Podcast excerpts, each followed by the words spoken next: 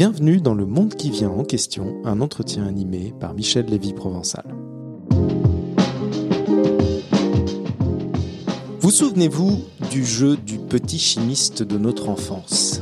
À l'époque, nous fabriquions de la limonade, on faisait changer l'eau de couleur. Aujourd'hui, ce genre de kit a changé d'échelle. Vous trouvez surtout sur Internet des jeux pour pouvoir fabriquer du vivant. Modifier l'ADN de bactéries, les rendre luminescentes par exemple. Et dans les années qui viennent, nous allons avoir la capacité de manipuler le vivant comme jamais, synthétiser de l'ADN ou même créer de nouvelles formes de vie. Notre prochain invité est un pionnier de la xénobiologie, la création de formes de vie totalement artificielles. Il est un des pionniers du domaine, il est français, il dirige un groupe de recherche à l'Institut de biologie synthétique du Génopole. Bonjour Philippe Marière. Bonjour Michel.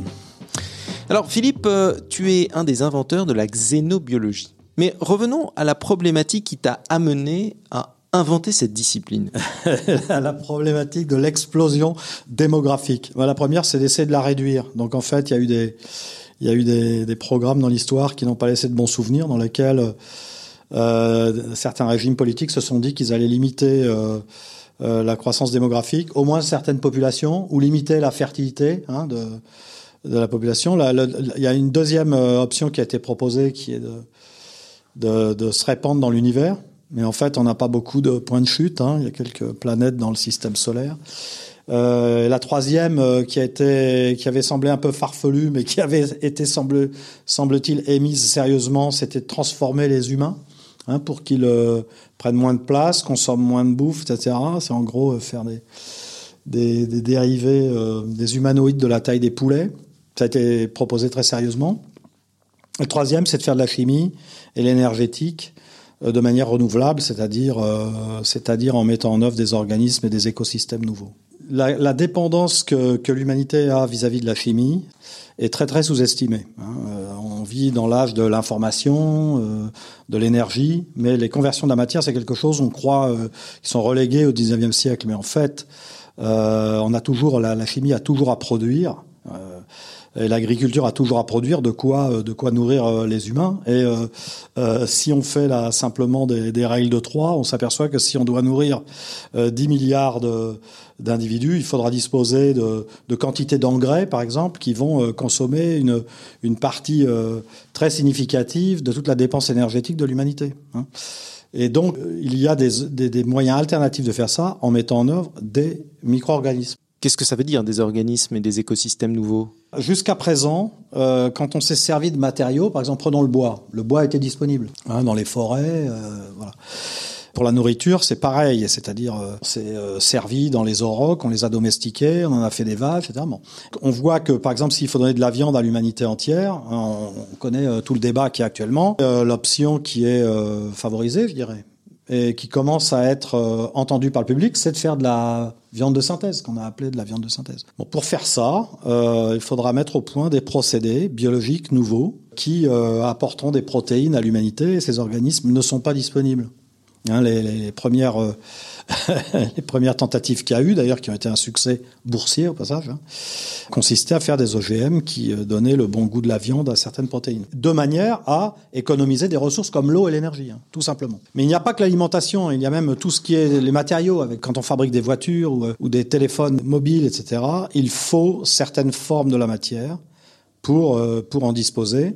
Et il y a eu sophistication des matériaux qui a lieu, donc en fait, on voit qu'on a un énoncé du problème très compliqué. Hein. C'est qu'il va falloir avoir des matériaux de plus en plus performants, mais qu'il va falloir produire de manière renouvelable, c'est-à-dire sans exploiter des gisements fossiles. Donc on est face à un défi de design sans précédent. Donc il va y avoir une, écriture du ce qu'on appelle le génome, du texte génomique. Ça, c'est un, un problème qu'on connaît depuis le XXe siècle. Hein. C'est-à-dire, ça s'appelle fabriquer un chemin chimique, l'inscrire dans un organisme. Voilà s'appelle du, du metabolic design. À cela se, se, superpose une contrainte qui est de d'empêcher la dissémination d'organismes surnaturels, j'allais dire, dans la nature. On ne veut pas avoir euh, des microbes qui trouveront leur propre intérêt évolutif à faire du plastique se répandre dans les forêts picardes ou dans l'Amazonie. Donc il faut, va falloir qu'on les tienne. On dit il va falloir qu'on les confine. Alors, euh, dans les confinements, il y a le confinement mécanique, Hein, on les enferme, mais on sait que quand on enferme les trucs, quelquefois ça fuit. Hein, il suffit de se rappeler de Tchernobyl. Euh, comment dire, si on a une fuite avec un organisme qui est en croissance exponentielle, c'est bien pire. Il suffit qu'il y ait une cellule qui se barre, et si elle colonise euh, les océans, je sais pas quoi, c'est quand même. Donc il va falloir qu'on la tienne beaucoup mieux que ça. Et comment on fait pour la tenir beaucoup Alors la, la, la façon qu'on a trouvée, c'est sur, euh, sur lequel, qui est en train d'être vraiment creusé par pas mal de laboratoires dans le monde, et, et dans lesquels on a été vraiment pionniers ici en France, c'est de dire on va la faire dépendre de vitamines, d'ingrédients, d'aliments dont elle va se servir, elle, dont elle ne pourra pas se passer et qu'elle ne pourra en aucun cas fabriquer elle-même. C'est-à-dire qu'il faudra vraiment que ce soit nous qui lui donnions, on en fabrique un peu, mais évidemment, on aura en fabriqué extrêmement peu, ce sera juste pour elle un moyen de, de faire beaucoup de sa propre biomasse pour assurer les bioproductions dont on a besoin. Mais sans cette vitamine, on appelle ça, mettons des xénovitamines si on veut, nous serons les seuls à pouvoir le faire. Donc c'est bien entendu, on est dans un processus d'élaboration de ces choses-là. Et en fait, ce qu'il y a de absolument fascinant dans cette démarche-là, c'est qu'on est en train de tester les limites de la créativité naturelle. D'accord? Et la nature, euh, il y a quand même beaucoup d'espèces, beaucoup de cellules, et donc, on a à se, de manière euh, modeste, mais on a à se confronter à l'inventivité de la nature et on doit être encore plus inventif que la nature parce que on doit créer des, des, des, des dépendances qui seront insurmontables. Le projet qu'on a, qui est, qui est en train d'assez bien marcher là, c'est qu'on est en train d'installer du silicium, l'élément silicium, dans des vitamines. Euh, pourquoi? Parce que la silice, il y en a partout, hein, le sable, tout ça, mais il n'y a pas de, de il n'y a pas de, de de molécules organiques avec du, semble-t-il, dans, nulle part dans, dans, dans, le monde vivant, il a été trouvé un lien chimique carbone-silicium. Ça n'existe pas. C'est au-delà de leur de l'imagination naturelle. Mais les chimistes font ça tous les jours. Quand on dit, euh, quand on parle des implants mammaires en silicone, c'est de ça qu'il s'agit. Sauf Et que du... là, on est à l'échelle de l'ADN. Oui, alors sauf que, bien entendu, on va s'ingénier à aller au plus profond de, de, de, la construction du vivant, de manière à ce qu'elle puisse absolument pas se débarrasser. Et les, les, les constituants de l'ADN, les composants de l'ADN, bah, c'est ce qui est vraiment central et c'est exactement euh, ça qu'on vise. Vous êtes en train de créer des cellules qui ont un ADN ouais. totalement artificiel ouais. avec des lettres artificielles. Exactement, exactement. Et il y a deux façons de faire. Donc soit on prend l'ADN tel qu'il existe, il a quatre bases et il y a des, des équipes, elles sont euh, principalement aux États-Unis. Et donc, ils rajoutent des, lettres supplémentaires à l'alphabet des quatre. Donc là, euh, on est à 6, 8. Très récemment, il a été publié qu'on pouvait en propager 8. Si on a doublé l'alphabet. Euh, in vitro, hein, pas dans des organismes encore, mais ça vient, etc. Et puis il y a une autre façon de faire ça, c'est de dire on va déformer même le, ce qu'on appelle le squelette, le support chimique lui-même. Et ça, c'est à, à, ça qu'on s'attelle. Euh, on, les, on les appelle le XNA, ce qui devient... DNA XNA.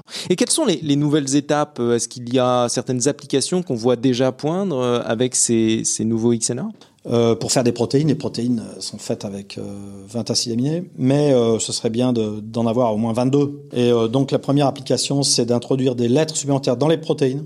Cette fois-ci, mais pour disposer de plus de lettres dans les protéines, il faut plus de lettres dans, dans l'ADN. Mais alors tu es en train de dire que tu es en train de créer une deuxième, voire ah, une troisième Ah, c'est le huitième jour de la création, bien sûr. C'est une nouvelle nature. C'est exactement ça, c'est une seconde nature. C'est une biodiversité artificielle. Mais, mais, mais, déjà que nous avons euh, une pression sociale face aux OGM, est-ce que tu ne penses pas que ce type de recherche risque de s'arrêter tout simplement par la pression sociale? On ne coupera pas à une biodiversité artificielle, à des fins de production chimique. Énergétique peut-être pas, mais chimique à coup sûr. Et donc, le confinement, je ne dis pas que nous disposons des moyens de confinement absolus aujourd'hui, mais je dis que c'est un défi euh, technique mais je crois que de toute manière, c'est un défi technique qui sera relevé comme tous ceux qu'il y a eu avant. Alors, on sait que les virus évoluent plus rapidement que les systèmes immunitaires. Tous les biologistes euh, le savent. C'est une course aux armements. Est-ce qu'on n'est pas en train de courir derrière une nouvelle espèce qui, à un moment donné, pourrait prendre le dessus sur l'humanité? C'est quand même très. Ça fait très peur, cette histoire. Mais tu te rappelles ce que j'ai dit il y a juste quelques minutes à propos du cahier des charges de l'organisme. La, la spécification numéro 1, c'est que sa prolifération dépendra d'un ingrédient que nous lui donnons et qu'elle ne peut en aucun cas trouver dans la nature ni fabriquer elle-même. Alors, je ne dis pas que ça va être facile de garantir que ce sera le cas, mais euh, je crois que ça, fait partie des... De, de point de vue scientifique, c'est un défi extraordinairement intéressant, mais je ne vois pas de raison de supposer que nous n'y parviendrons pas. Alors pour l'instant, ce que tu évoques, ce sont des productions qui sont imaginées par l'homme. Mais demain, notamment avec le machine learning, l'intelligence artificielle, on pourrait imaginer de coupler cette technologie avec l'intelligence artificielle qui permettrait de fabriquer autant et de manière exponentielle de formes de vie. C'est exactement la perspective qui s'offre à nous et euh, dans laquelle nous comptons, euh, j'allais dire, investir, nous investir. Exactement ça, c'est que notre imagination, L'imagination humaine est fertile, hein, euh, parce que quand on voit les, alternatives à l'ADN qui ont été fabriquées, disons, dans les 20 dernières années, je me rappelle, il y, a, il y, a, 25 ans, tout le monde pensait que si on changeait le moindre atome dans l'ADN, il marcherait plus, etc. Et maintenant, on en est à, à des dizaines d'analogues qui sont fonctionnels. Hein. Ce que je me dis, c'est que là, par contre, la, la, conception des paires de base en particulier a été extrêmement difficile. Elle va progresser exactement comme le drug design a progressé. Hmm. en fait, il faut même le voir peut-être comme une espèce de d'excroissance du drug design. Hein. L'intelligence artificielle sera amenée à faire de la conception de composants biologiques euh, qui, qui soient euh, totalement inédits. Va nous aider à ça. Je compte là-dessus. Et je pense que on, va mettre ce que, je trouve très très très intéressant quand on quand on suit les développements de l'intelligence artificielle, c'est comment les, les, algorithmes se débrouillent pour créer de la nouveauté. Hein.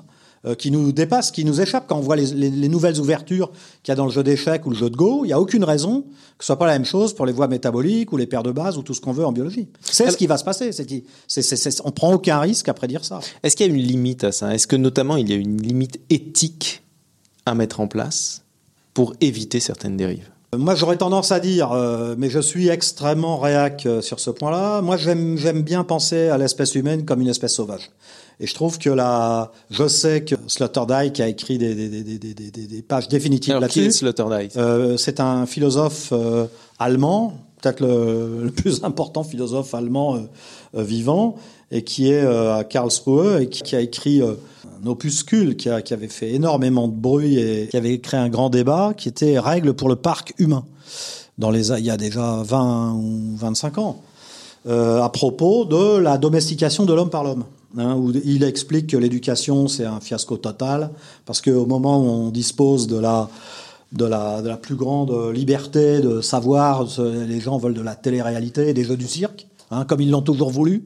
Donc euh, c'était une illusion totale du temps de Kant et ces gens-là de se dire que plus on aurait de moyens de s'instruire et plus on le ferait. En fait, euh, on peut aller aussi bien vers l'idiocratie. Et puis, euh, il reconnaît aussi que on ne peut pas échapper à l'idée que l'espèce humaine est la seule espèce naturelle qui a entrepris de domestiquer sa propre espèce.